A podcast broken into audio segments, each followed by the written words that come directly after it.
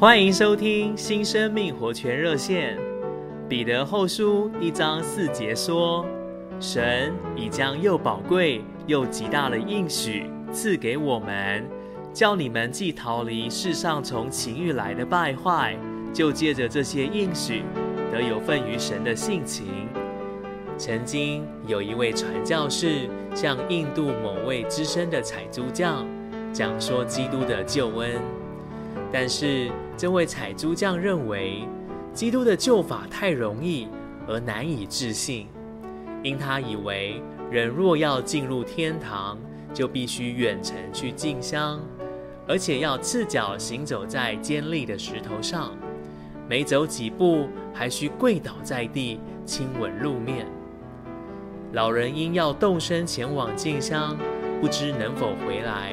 便想将家中珍藏的巨大珍珠送给常来关心他的传教士。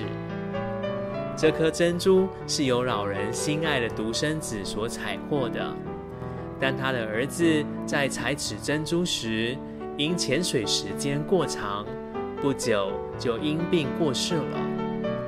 传教士不愿占老人的便宜，便提出高价来收买此珍珠。老人却不肯接受。他说：“这颗珍珠是我的独生子以性命换来的，价值无比，谁也不能以任何的代价来交换它。我只愿作为礼物送给先生。”传教士回答他说：“照样，神以永远的生命作为礼物送给我们。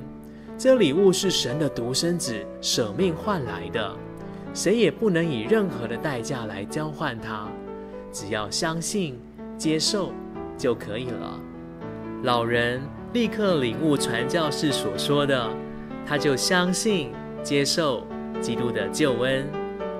亲爱的朋友及弟兄姊妹，我们只要相信、接受，就可以得着这宝贵的救恩。谢谢您的收听，期待下次再会。